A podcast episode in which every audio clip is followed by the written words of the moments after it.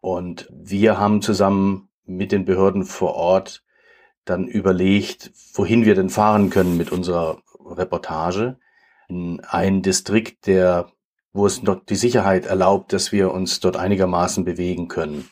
Und herausgekommen ist dann der Distrikt Achin, der zwar im höchsten Maße unsicher ist, wo du alles findest, die Taliban, den Islamischen Staat, verschiedene Mafiagruppen, höchst unsichere Local Police Gruppen, die Amerikaner, die dort operieren, aber wenigstens die Hauptstraße so, naja, in sehr beschränktem Maße einigermaßen nun sicher ist.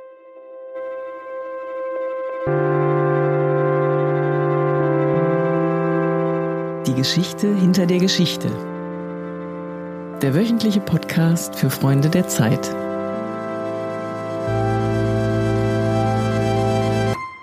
Liebe Freundinnen und Freunde der Zeit, herzlich willkommen zu einer neuen Folge unseres Podcasts Die Geschichte hinter der Geschichte.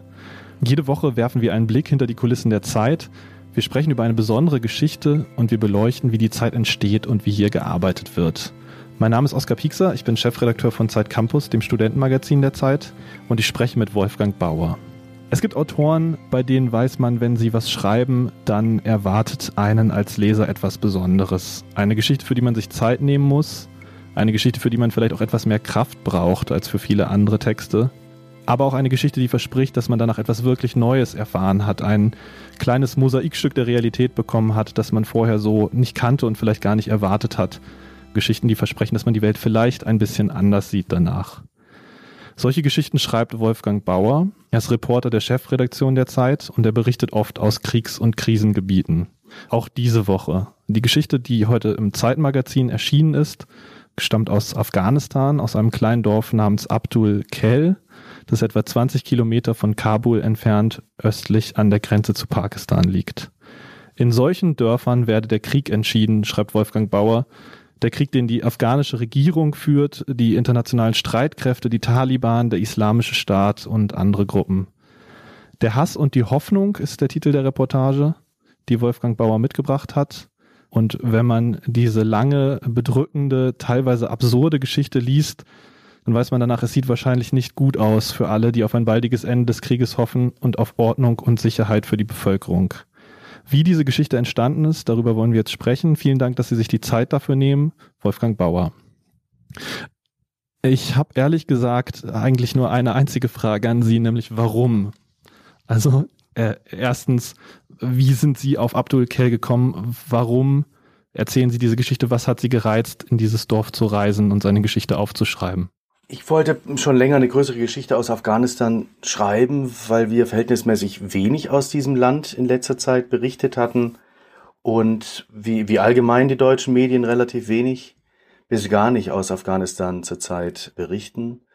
Was fürchterlich ist, weil das Land kippt gerade, es passieren gerade sehr viele wichtige Dinge in diesem Land, die auch sehr wichtig für uns sind, für die westliche, sogenannte westliche Gemeinschaft.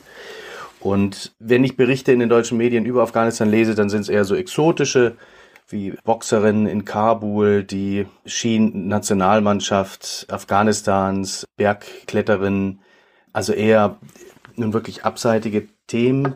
Mich hatte aber interessiert, mal in den Kern dieser ganzen Verwicklungen vorzustoßen und mich, mich entschieden, aufs Land zu begeben, dorthin, wo normalerweise allein aus Sicherheitsgründen niemand hingeht in die Dörfer. Und warum wir nun ausgerechnet Abdul Khel gekommen sind, das war eher ein Zufall. Ja, in Afghanistan musst du dich entlang der traditionellen Strukturen bewegen. Das heißt, ein wichtiger Mensch empfiehlt dich dem anderen wichtigen Menschen und die haben ihre entsprechenden Einflüsse und Bewaffneten unter sich und nehmen dich dann in der Gastfreundschaft unter ihre Fittiche. Und so ist es passiert, dass wir dann in der Provinz Nangarhar gelandet sind. Das ist eine schwer problematische Provinz, die, die aus 22 Distrikten besteht. Von diesen 22 Distrikten hat mir der sozusagen Ministerpräsident der Provinz gesagt, sind nur vier unter der Kontrolle, unter der wirklichen Kontrolle der Regierung. Und wir haben zusammen mit den Behörden vor Ort dann überlegt, wohin wir denn fahren können mit unserer Reportage in einen Distrikt, der wo es dort die Sicherheit erlaubt, dass wir uns dort einigermaßen bewegen können.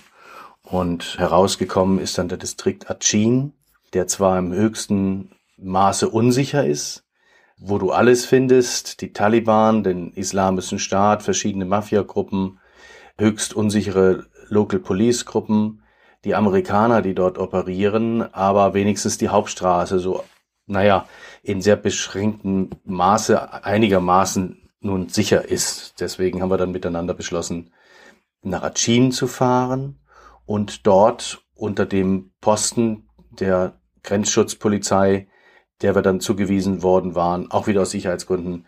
Unter diesem Posten fanden wir dann das Dorf Abdul Khel. Also es war mehr oder minder eigentlich ein Zufall, dass ausgerechnet dieses Dorf uns in den, in den Fokus geriet. Ja, Unsicherheit haben Sie gerade als Stichwort gesagt. Das ist ja auch das, was die Geschichte ganz stark prägt. Es gibt einen offenen Konflikt in Abdul Khel zwischen der IS und der Regierung. Sie schreiben von den amerikanischen Kampfdrohnen und Bombern, die man nicht sieht, aber zumindest hört immer wieder. Es gibt Sprengstofffallen, das Risiko der Entführung, speziell für Sie als ausländischen Besucher. Jetzt sagen Sie, da war Ihre Sicherheit irgendwie gewährleistet. Wie denn? Also die Straße ist sicher, mit der man in den Ort kommt. Und dann? Also woher nehmen Sie das Vertrauen in die Leute, die Sie da begleitet haben? Wer sind überhaupt diese Leute, die Sie da beschützt haben? Das war der Kommandeur der Grenzpolizei. Es gibt dort drei Arten von Polizei. Das ist die Grenzpolizei ganz oben, dann die National Police und dann die, die Local Police. Und in der Hauptstadt von Nangarhar, als wir da zusammen saßen, mit unseren Freunden haben die uns empfohlen, erstmal zur Grenzpolizei zu gehen, weil das eine Einheit ist, die aus vielen, aus, aus Soldaten, aus Polizisten besteht, die aus vielen verschiedenen Provinzen Afghanistans stammen und am, am ehesten Sicherheit gewährleisten können. Die National Police besteht überwiegend aus Menschen des Distriktes, derselben Stämme, und da ist die Gefahr höher, dass dann irgendein Deal gemacht wird, möglicherweise mit Leuten, die tatsächlich diese sechs Millionen Dollar im Kopf haben, die es für uns jeweils da wohl auf den Geiselmarkt zu verhandeln gäbe, die ein Deal machen mit irgendwelchen Taliban-Gruppen, dann so tun, als würden sie uns verteidigen bei einem Angriff, aber tatsächlich uns an die Taliban dann verkaufen weil der Stamm zusammenhält. Bei der Grenzpolizei, die aus vielen verschiedenen Stämmen und sozusagen Nationalitäten innerhalb Afghanistans besteht, war die Wahrscheinlichkeit da am geringsten, weil die sich untereinander auch nicht sozusagen richtig trauen. Und deswegen sind wir dann mit der Grenzpolizei dorthin gefahren in einem Konvoi. Das ist natürlich immer noch ein Risiko, weil regelmäßig, wie Sie eben schon gesagt haben, Anschläge stattfinden, Straßenbomben gezündet werden. Ja, alle paar Tage findet das statt.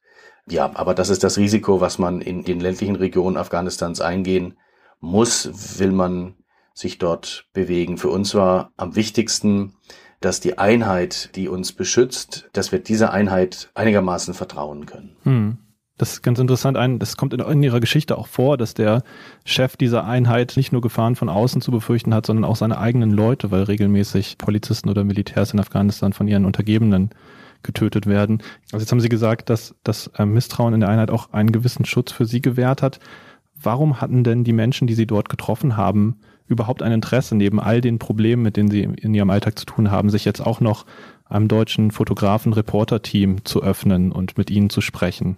Wir haben dann eben im Laufe der Geschichte entdeckt, dass es die eigentliche Geschichte ist dieses Dorf unterhalb der Festung und die ganzen Spannungen und Splitterungen innerhalb dieses Dorfes. In diesem Dorf sieht man im Prinzip die ganze Komplexität Afghanistans und dann haben wir verschiedene der Dorfbewohner, die, die offen waren uns gegenüber, gebeten, ins Distriktzentrum zu kommen. Eigentlich auch so ein Dorf sieben Kilometer von Abdul Khil entfernt und sich dort mit uns zu treffen. Und ich hatte den Eindruck, die sehen trotz allem, trotz dieser ganzen verworrenen Politik und der Fehler, die da in der Vergangenheit gemacht worden sind, in uns, den Ausländern, die sie nur in zweiter Linie als Journalisten wahrgenommen haben, sondern in erster Linie als westliche Ausländer, als quasi Botschafter, denen sie ihre Geschichten erzählen können. So eine Art Schiedsrichter, also immer noch so eine Funktion, von der sie sich irgendetwas erhoffen, obwohl wir im Westen so viele Fehler in Afghanistan begangen haben.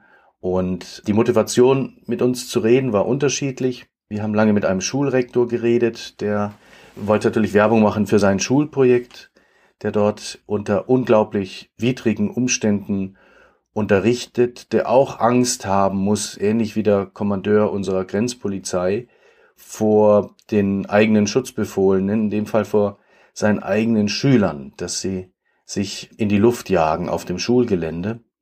Das Dorf ist ja gespalten, ein Teil wird beeinflusst durch den islamischen Staat, ungefähr so hälftig.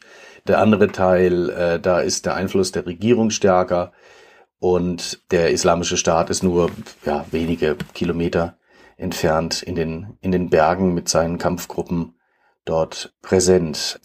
Der Schulrektor hatte die Hoffnung, dass wir ihn unterstützen bei dem Bau einer Umfassungsmauer, hinter der er dann auch die, die Mädchen des Dorfes unterrichten hätte können. Diese Mauer braucht es als Sichtschutz.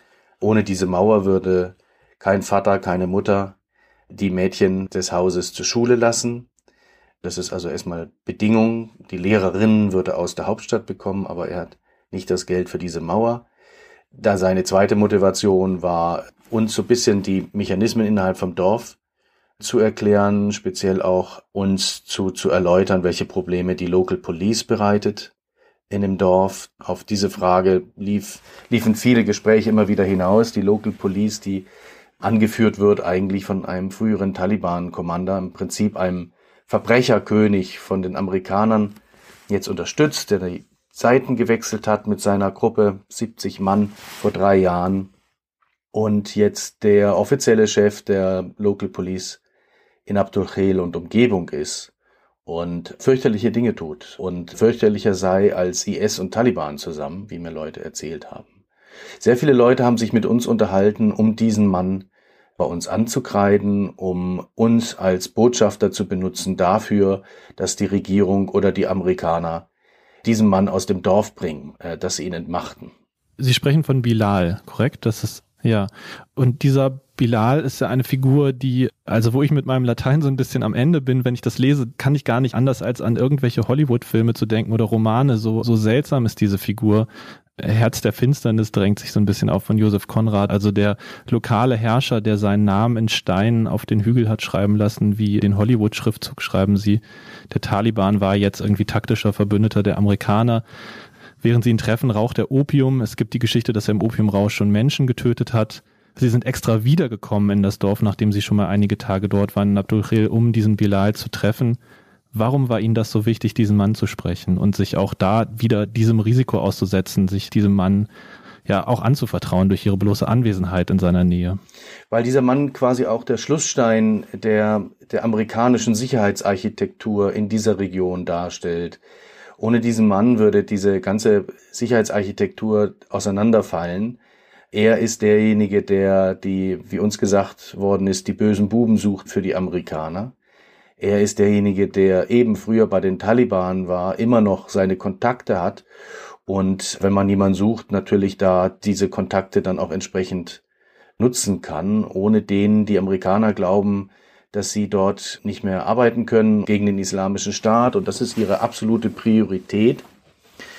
Und sie verstehen eben nicht, dass das Regime dieses Mannes, der da jetzt im schwerelosen Raum sozusagen arbeitet und immer gewalttätiger zu werden scheint und immer prachtvoller zu werden scheint, dass dieser Mann im Moment für die Leute in Abdul Khel einer der wichtigsten Gründe ist, warum sie sich möglicherweise den Taliban oder dem islamischen Staat anschließen, weil alle anderen, die sind zwar auch grausam, aber sie, ihre Grausamkeit folgt entsprechenden Regeln. Während Bilal, er ist grausam, aber so haben uns die Leute gesagt, er folgt keinen Regeln. Er entscheidet Tag für Tag, je nachdem, wer ihm mehr Geld zusteckt. Auch uns hat er ja angeboten, wir, wenn wir ihm Geld geben würden, als Deutsche, vielleicht hat er gemeint, wir sind vom Geheimdienst, und würden ihn das Ziel benennen, die, die Person, die wir nicht mögen in der Region, dann äh, würde er sie töten. So sagte er uns gegenüber. Und ich glaube, das war, das war kein Scherz. Das war ein Angebot. Und ja, wie kann man über ein, eine Region schreiben, über ein Dorf schreiben, wenn man nicht versteht letztlich, wer da die Macht in seinen, seinen Händen hält. Deshalb war es uns so wichtig, diesen Bilal, diesen unfassbaren König des Tales von Amerikas Gnaden, zu treffen. Die amerikanische Sicherheitsarchitektur baut auf, auf Bilal, auf Menschen wie Bilal. Sagten Sie jetzt, ist der typisch? Ist das ein typischer Fall? Würden Sie sagen, das gibt es auch anderswo in Afghanistan? Ist das das Problem bei der Befriedung dieses Landes? Es gibt sehr viele Probleme bei der Befriedung dieses Landes. Die Local Police ist ein Problem, die war in den Vorjahren schon mal aufgelöst worden von den Amerikanern, nachdem es eben sehr, sehr viele Berichte von Menschenrechtsverletzungen gab und Übergriffen in den Dörfern, wurden die aufgelöst. Jetzt in den letzten Jahren von Obama wurden sie wieder eingeführt. Nach dem Fall von Kunduz an die Taliban, großer Schock 2015, die erste Provinzhauptstadt Afghanistans, fällt zurück in die Hände der Taliban, trotz tausender afghanischer Soldaten, die diese Stadt vermeintlich schützen. Und jetzt gibt es in weiten Teilen Afghanistans eben wieder diese Local Police. Die ist in manchen Bereichen okay, wie mir gesagt wird, in anderen Teilen, also nicht nur in Achin und Abdul Khel, fürchterlich. Und die geiselt dieser Dorfbewohner. In Nangarhar gibt es verschiedene dieser Local Police Leute, nur fünf Dörfer weiter, anderer Commander. Da haben wir einen, einen Geldwechsler getroffen, einen vormals reichen Mann, der mit seinem Geldtransport, Millionen Dollar, glaube ich, von seinem Dorf die in die Hauptstadt Jalabad entführt worden ist von der dortigen Local Police mit einem offiziellen Polizeiwagen von Leuten, die Polizeiuniformen anhatten, ihn in die Berge verschleppten, das Geld abnahmen. Er entkam glücklicherweise irgendwie. Und es ist klar, wer der Kommandeur ist, der Local Police, aber seit Wochen versucht er, also dieser Geschäftsmann, sein Geld zurückzubekommen und den Kommandeur ins Gefängnis zu werfen, der aber gedeckt wird von den übergeordneten Behörden, speziell vom, äh, wie man sagt, ich weiß es nicht, aber das ist der Vorwurf vom Polizeichef der gesamten Provinz, denn diese korrupten äh, Commander der Local Police, die zahlen an ihre Vorgesetzten Gelder, also die Vorgesetzten, so der Vorwurf, sind beteiligt an den illegalen verbrecherischen Geschäften der Local Police Commander in, äh, also vor Ort und haben deswegen ein Interesse in vielen Fällen, Leute dann zu decken. Und dieser Geschäftsmann zum Beispiel, der war jetzt schon überall beim Governor und so, um sein Recht einzufordern, wurde nur vertröstet und der droht jetzt, sich an die Taliban zu wenden, in die Berge zu gehen, die Taliban als Verbündete zu holen, weil er sagt, sonst wird er umgebracht von den Leuten, denen dieses Geld eigentlich gehörte. Das war nicht sein eigenes. Er war da nur der Transporteur, also der hat wie eine Bank funktioniert. Die drohen ihn jetzt zu ermorden. Und also bleibt ihm keine Wahl. Er fühlt sich in die Enge getrieben und will mit den Taliban die Hauptstraße blockieren, um auf sein Recht aufmerksam zu machen. Auch das zeigt, dass die Rechtlosigkeit, nicht funktionierende Gerichte und nicht funktionierende Polizei ein großes, großes Schlüsselproblem für Afghanistan darstellt. Es erscheint mir jetzt fast eine unangemessen naive Frage zu sein, aber wie ließe sich an dieser Situation was ändern, wenn die, wenn die Probleme, die Sie beschreiben, tatsächlich eher strukturell sind als jetzt die Einzelfallgeschichte eines, eines einzelnen Dorfes? Ja, vor der Frage habe ich immer Angst. Das ist extrem komplex. Erstmal muss man es, glaube ich, verstehen.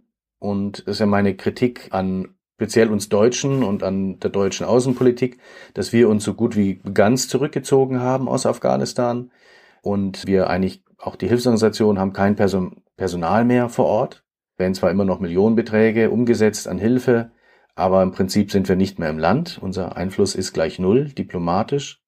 Und um Dinge zu verändern, muss man sie erst verstehen. Ebenso Dörfer wie Abdul Khel. Und das ist nicht so ganz einfach. Das heißt, man muss sich die Zeit nehmen und persönliche Kontakte haben. Und ich glaube, wir müssen in der Zukunft viel lokaler arbeiten. Wir müssen eben in dieses, äh, äh, erstens muss der Druck zunehmen auf die Amerikaner, dass sie transparenter werden in ihrer Kriegsführung. Die wird nämlich immer geheimer, immer verdeckter. Gerade jetzt unter Trump. Das ist sehr unheimlich, was da äh, im Moment passiert. Ähm, ein Schattenkrieg, der da abläuft in Afghanistan, immer mehr. Und ähm, die Amerikaner muss zunehmen, sich von der Local Police zu verabschieden. Es muss den Dorfgemeinschaften mehr Macht gegeben werden, den richtigen Leuten in diesen Dorfgemeinschaften mehr Macht gegeben werden. Eines der allergrößten Probleme in Afghanistan ist die Korruption. Und die haben wir erst so richtig groß gemacht mit unserer westlichen Entwicklungshilfe, die in Milliarden und Milliarden Höhe in dieses Land floss ohne richtiges Controlling.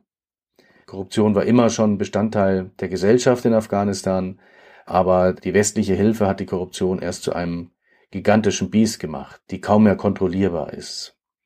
Es muss an vielen, vielen unterschiedlichen Dingen gleichzeitig angesetzt werden in, in Afghanistan. Wenn Sie sagen wir, wir müssen uns da den lokalen Strukturen zuwenden, wer ist dieses wir?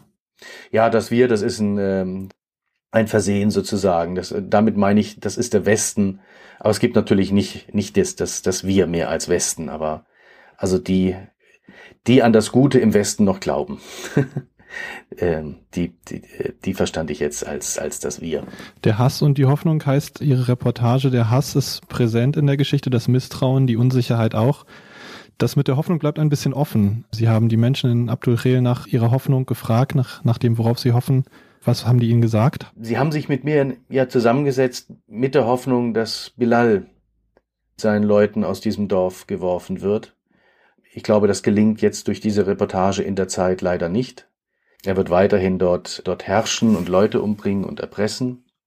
Die Menschen dort leben von Tag zu Tag, war mein Eindruck, und ihre Hoffnung betrifft jetzt meistens das Überleben ihrer eigenen Familien. Sehr weit darüber hinaus, so war mein Eindruck, geht jetzt die, die Hoffnung des Einzelnen nicht, dass es der Familie gut geht, dass die Familie nicht bedroht wird, dass die nächste Ernte gut wird, dass es Arbeitsplätze in Abdulkhel gibt, dass keine Epidemien das Dorf erfassen und der islamische Staat ganz aus, aus Abdulkhel verschwindet, ohne dass die Amerikaner das Dorf bombardieren, äh, was getan wird äh, mit zivilen Opfern.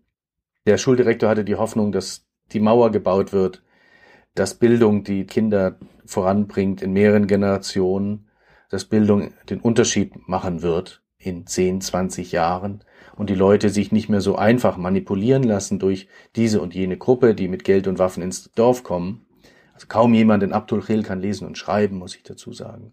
Die Polizisten, mit denen wir unterwegs waren, die hatten eigentlich gar keine Hoffnung. Die hatten nur die Hoffnung, ja, dass sie befördert werden, dass sie an einen Posten eingesetzt werden, der, der nicht so riskant ist, dass sie sich mit ihren Kameraden verstehen, aber die haben nicht die Hoffnung jetzt, dass der afghanische Staat die Wende bringen wird dass die haben auch nicht die Hoffnung, dass sie den Staat, die Leute schützen können, weil sie, sie wissen, es ist eine Illusion. Sie hoffen, dass sie sich äh, gegenseitig schützen können auf ihrem Posten, der schon zweimal überrannt worden in der Vergangenheit. Zweimal wurde fast die gesamte Besatzung umgebracht vom Islamischen Staat. Die Hoffnung haben sie und dass sie eines Tages zurück zu ihren Familien in den anderen Provinzen zurückkehren können, um dort mit dem Ersparten ähm, aus der Polizeizeit sich einen Traktor kaufen können, wenn sie Landwirtschaft haben. Oder dem Sohn, meistens ist es der Sohn, immer noch äh, eine, eine gute Ausbildung gewährleisten können, dass er entweder einen guten Job in Afghanistan bekommt oder nach Deutschland fliehen kann. Haben Sie persönlich Hoffnung für diesen Ort oder hoffen Sie mit Ihrer Geschichte da etwas verändern zu können, verändert zu haben? Ich hoffe, mit der Geschichte das Interesse wieder zurückzubringen für Afghanistan, das hoffe ich. Ich hoffe, mit der Geschichte so manches Klischee, das wir über Afghanistan im Kopf haben, und wir haben so viele Klischees über Afghanistan, ein bisschen anknacksen zu können. Ich habe jetzt keine Hoffnung, leider, dass wir jetzt mit der Berichterstattung diesen Ort verändern können. Vielleicht habe ich die Hoffnung, dass es den einen oder anderen Leser gibt, der vielleicht dem Schuldirektor etwas Geld geben mag für seine, für seine Umfassungsmauer. Also insgesamt ist es völlig unsinnig, die Hoffnung aufzugeben. Afghanistan wird auch wieder in ruhigere Gewässer kommen. Und auch in Afghanistan, selbst in Afghanistan, wenn sich die Stürme wieder legen. Also es wäre dumm, da die Hoffnung aufzugeben. Liebe Freundinnen und Freunde der Zeit, liebe Hörerinnen und Hörer, das war die aktuelle Folge unseres Podcasts Die Geschichte hinter der Geschichte. Dafür habe ich mit dem Reporter Wolfgang Bauer gesprochen. Vielen Dank, Herr Bauer. Mein Name ist Oskar Piekser. Ich verabschiede mich. Wenn Ihnen diese Folge gefallen hat, wenn Sie gerne zugehört haben und wenn Sie mehr von uns hören wollen, dann abonnieren Sie doch den Podcast. Jede Woche sprechen da wechselnde Redakteurinnen und Redakteure mit Reportern und anderen Köpfen hinter der Zeit über aktuelle Geschichten. Sie können alle bisherigen Folgen hören und den Podcast abonnieren auf der Internetseite freunde.zeit.de, wenn Sie dort das Stichwort Podcast auswählen. Ich bedanke mich bei Ihnen fürs Zuhören. Ich danke nochmal Wolfgang Bauer für seine Zeit. Auf Wiederhören.